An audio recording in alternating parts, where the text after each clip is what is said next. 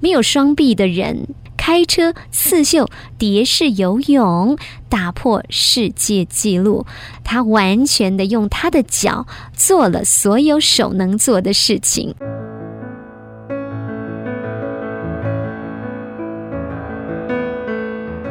Hello，你好，我是妮妮说故事的钟妙妮妮妮。二零二一东京奥运，台湾夺下了历史上最多面奖牌的纪录，创下世纪新纪元。为了迎接这么美妙的一刻，所以今天的妮妮说故事要来分享奥运选手背后的血泪故事。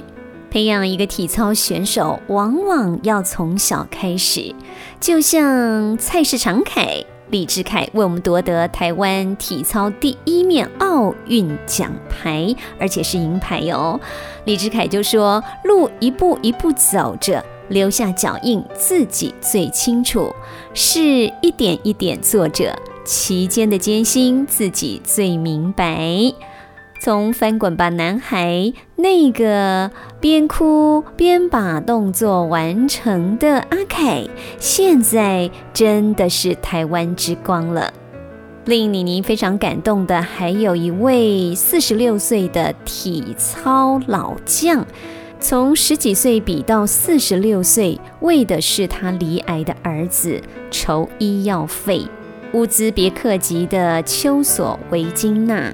他面对的参赛选手，有的年纪比他儿子还年轻呢。为了照顾儿子，全力以赴，义无反顾。今天妮妮说故事要分享的主角，也是一位奥运选手。一九八八年参加汉城残障奥运，与来自六十多个国家四千多名残障选手竞技。他一出生没有手臂，甚至于左脚的长度只有右脚的一半。他三岁开始学游泳，十五岁就入选瑞典国家游泳代表队，十八岁在世界大赛就勇夺四面金牌。其中蝶式让他游起来最舒服，也变成他的专长。而确实，他的蝶式也破了世界纪录。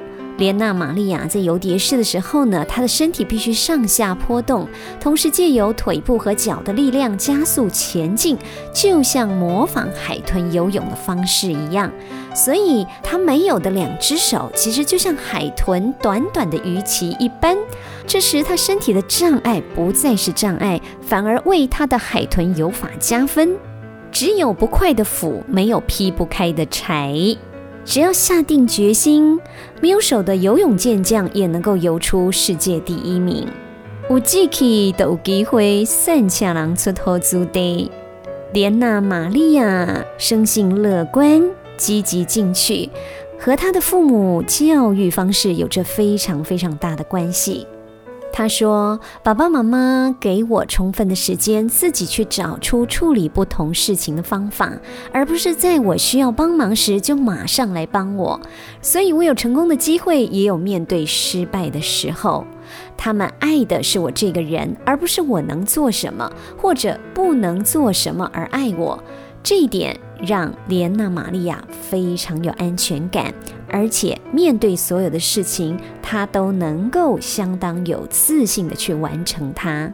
所以，父母教育子女相当需要智慧。莲娜·玛利亚就是在一个非常有爱的环境、非常有智慧的父母教导出来的世界音乐家，同时也是残障运动家。像莲娜·玛利亚跟父母的感情非常的好，婆媳之间如果也能够像母女情深一般，是不是更加令人感佩呢？所以接下来妮妮要来提供一个婆媳相处之道的修修佩波，这个人生的智慧要感谢老 K 牌弹簧床郑丽华郑董提供。虽然婆婆现在已经不在郑董身边了。可是郑董回忆，婆婆曾经很感性的告诉她，如果将来有一天她回去了，她希望下辈子投胎可以当郑董的女儿来回报她。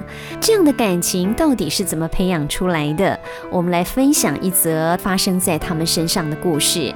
有一次，郑董的婆婆拿出四百块，把它折好，放在身上的口袋，准备想要买东西，结果呢？那一天下午，他去花园转了一圈，回来之后发现他的四百块不见了。儿子媳妇儿都在楼下办公室上班。这个时候呢，婆婆就走下阶梯，媳妇儿郑董也赶紧走到楼梯口迎接她。婆婆大呼小叫的叫他儿子要赶紧的帮他把他的四百块找回来。通常老人家都是这样子哦，省吃俭用，一分一毫都会挂在心上。儿子马上回他说：“好好好，我跟你上去楼上找。”郑董也跟着上去帮忙，家里、卧室、客厅、厨房四处找，整个家里怎么找就是没有那个四百块钱。后来他儿子去花园逛了一圈回来之后，告诉妈妈说呢：“哎呀，在花园找到你的四百块了，你赶紧收起来吧。”婆婆很高兴的把这四百块收起来了。结果在当天晚上吃完饭，大家坐在客厅看电视的时候呢，婆婆坐在圆椅凳上呢，一直往她的位置挪动。郑董觉得很奇怪，整个客厅这么大，为什么两个人要窝在一起呢？所以他又很自然的稍微再把他的椅子往旁边再挪动一下下。可是呢，婆婆还是一直把她的圆凳子往他身边靠。郑董忍不住了，就问她说。阿婆，你怎么啦？婆婆告诉媳妇儿说：“哎呀，我儿子吼下午给我的那四百块钱不是我的四百块钱啦，我的四百块钱那个钞票啊，是一张旧的，两张新的，还有一张普通的。我儿子给我那四张看起来都很新，所以那不是我的四百块钱啦。”媳妇儿告诉他说：“没关系啦，你儿子给你，你就收下吧。”阿婆又跟他讲说：“不行不行，那不是我的钱，我收了这个钱啊，我现在心里都不踏实了。你帮我拿去还给我儿子好不好啊？”郑董又回他说：“这样好了，我去跟你儿子说，你四百块还我了，那你这四百块你就把它收起来，这样不就没事了？”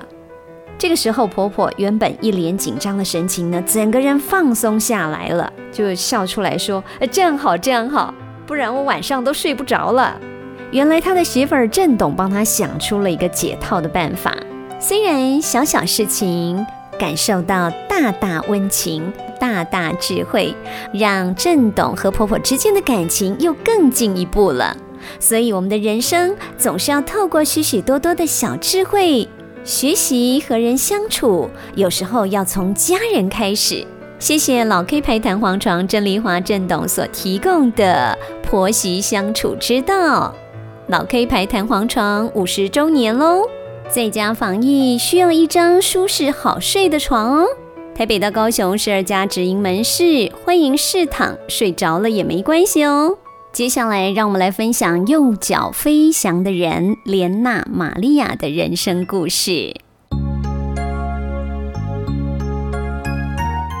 大大世界，小小故事，滚滚红尘，细细品味。邀您一起来听妮妮说故事。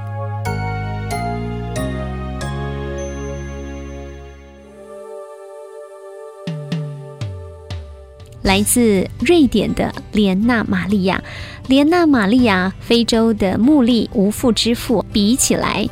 是幸也是不幸，怎么说呢？幸运的是呢，莲娜玛利亚她不是孤儿，比起穆莉来讲，她幸福许多的是，她有爸爸也有妈妈，而且是爱她的爸爸妈妈哦。正由于是爸爸妈妈给他的爱和力量，让莲娜玛利亚呢显得非常的乐观积极。不幸的地方在哪里呢？茉莉虽然没有爸爸妈妈，可是茉莉好手好脚，所以她可以一个人呢胼手知足的在肯亚首都，什么工作都可以做，就这样打出了一片天。但是莲娜玛利亚呢没有双臂哦，而且她的左腿只有右腿的一半。很多人一定会觉得哇，没有。双臂就已经够可怜了，怎么连腿都有残缺的部分呢？替他觉得很心疼，对不对？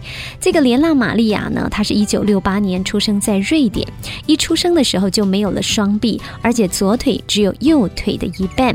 即便她是天生这样的一个条件，不但是一个著名的声乐家，还是游泳。健将，而且曾经以蝶式游泳打破世界纪录。一无所缺的人生，只要突破了肢体障碍的限制，有时候天空就是无限宽广。我们来看看这个莲娜玛利亚呢，三岁的时候就开始学游泳，四岁开始拿针刺绣，五岁的时候完成了第一幅的十字绣作品。中学的时候，他还自己缝制了第一件洋装。十五岁成了瑞典的游泳国家代表队，十八岁就参加世界冠军杯比赛，打破世界纪录哦。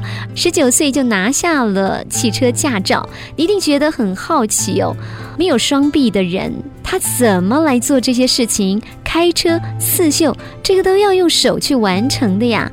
可是他完全的用他的脚。做了所有手能做的事情，不可思议吧？但是他都做到了。音乐呢，更是莲娜玛利亚的最爱哟。后来还成了全球非常知名的演唱家哦，在全球已经发行了八张 CD 专辑呢，很多人很喜欢他的歌声呢。这个莲娜玛利亚说哟，生活中没有任何让她沮丧的事。她花了很多时间学走路，还有穿衣服。她说，除了这样之外，没有什么让她觉得困难的。她也从来不为自己身体的残障而苦恼。她说呢，因为人生原来就需要许许多多的妥协。生活的重心是我们和周遭人事物的关系，爱和感觉。莲娜玛利亚比起一般人，有非常多非常多的理由可以抱怨哦。maybe 有一些人说：“哎呀，为什么那个人他就是含着金汤匙出生的？他一出生呢，爸爸就留下了这么多的财富，甚至于他就继承了一家公司，他就是一家公司的负责人。为什么有的人一出生他就可以少了二十年的奋斗等等哦？玛利亚哦，他没有一般人的双手，一般人的双脚。”他却不抱怨哦。莲娜玛利亚说呢，人生中有许多事情可以抱怨，但是也有很多事情值得感恩。他从来不抱怨没有手，反而很坦然地说：“我不需要手，因为人生的快乐并不在于有没有手，而是生活中有没有爱。”所以，莲娜玛利亚说呢，爸爸妈妈是他生命中最重要的人物，因为爸爸妈妈给了他生命中最重要的爱。就连莲娜的父亲也曾经坦诚哦。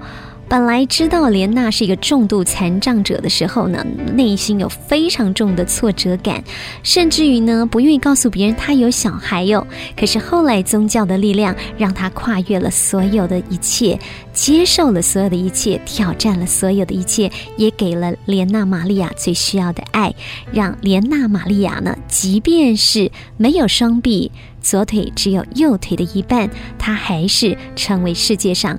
难得的成功任务，这是来自瑞典的莲娜玛利亚。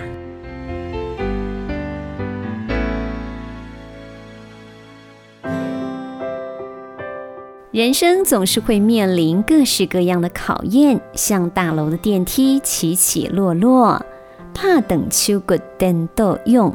凡是打不死你的，一定会让你更强壮。